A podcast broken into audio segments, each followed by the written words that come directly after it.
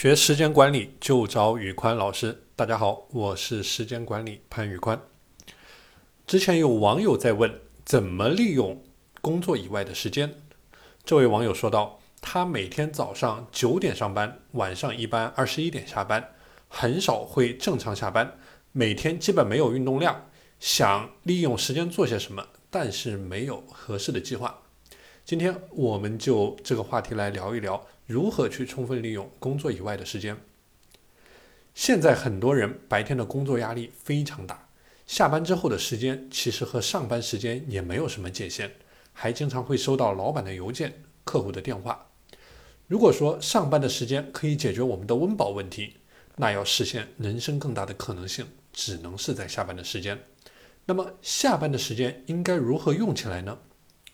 从我的理解，下班的时间可以分为几块，分别是娱乐休闲、个人提升以及做事创造价值。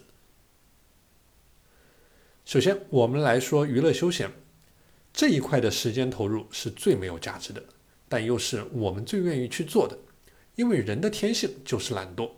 但是如果说我们不去自律，把整晚上的时间都投入到了这其中，躺在床上，左手拿着奶茶，右手拿着零食。电视剧看了一集，想接下一集；游戏玩了一个小时，想再玩一个小时。一晚上基本上什么事儿也干不了。很多时候上头起来，直接刷剧刷到凌晨两点、三点、四点，第二天基本也就废了。因此，我的建议是，不要把整块的时间拿去娱乐。举个例子，如果你在晚上九点到十点半有一个半小时的整块时间，你可以尝试使用番茄钟工作法。把这段时间切割为三个番茄，每学习或者工作二十五分钟，拿五分钟的时间出来娱乐。或者说，你要是觉得不够，也可以工作学习二十分钟，娱乐十分钟，直到找出你最平衡的点为止。娱乐时间的管理核心在于自律，而自律的核心则是你对你的价值观与目标的渴望程度。有了清晰的价值观与目标，并且对他们足够渴望，你自然能够控制你的行为。就好像我们每个人高三的时候，可以很好的控制我们去抓紧每分每秒去学习。一方面是有一个非常好的学习环境，而另一方面则是因为我们都有着非常清晰的目标，那就是考上一个好大学。第二，个人提升。个人提升可以分为两个方面，一方面是大脑的提升。包括思维、技能、专业知识方面的提升。如果每天晚上九点下班，那其实可以利用的整块时间非常少。建议把碎片时间都拎起来，比如在下班回家的地铁中可以背几个单词，在晚上沐浴的时候听一些个人成长类的音频节目，在晚上睡觉前半个小时可以看一下专业类的相关书籍。如果说每天能完成两个小时的个人提升，意味着一年可以有接近七百个小时的积累，这足以让你在某个领域取得突破。自我提升的第二个方面是身体健康的提升。我现在每天保持锻炼的习惯，我建议你也这样去做。运动的强度不必太大，但一定要有。有两点原因：第一，运动延缓衰老，保持健康，而健康意味着我们一生有更多的时间。去创造更大的可能性。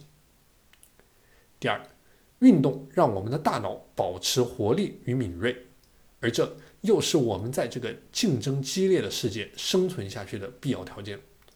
如果时间允许，建议每天抽出一个小时，以两次有氧运动，比如说跑步、游泳、羽毛球，搭配一次无氧运动，比如说健身房，以这样的频率去进行锻炼。如果下班很晚没有时间，那也要保证每天回到家后做一些运动，比如说瑜伽、自重训练等等。第三，做事创造价值。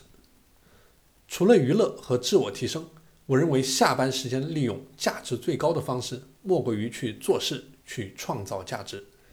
如果说你是一位普通的上班族，薪资也不是那么令你自己满意。你完全可以去开创一些自己的副业，去探索人生更大的可能性。如果你想在本职工作上取得一些突破，同样也可以做一些和本职工作相关的事情。做的过程就是最好的学习过程，而这件事也是在为你自己创造价值。最后，没有记录就等于没有发生，养成随手记录的习惯。我从二零一五年开始就在记录我每个项目的时间开销，并且根据不同的领域用不同的颜色标示出来，把每一个项目的时间开销都写下来，你会发现你的业余时间都没有虚度，心里也充满了成就感。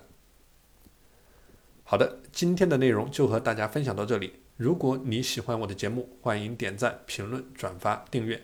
如果你想学习更多时间管理方面的知识，欢迎添加我的微信 p a n l e o n 一九八八 p a n l e o n 一九八八，我是时间管理潘宇宽，我们下期节目再见。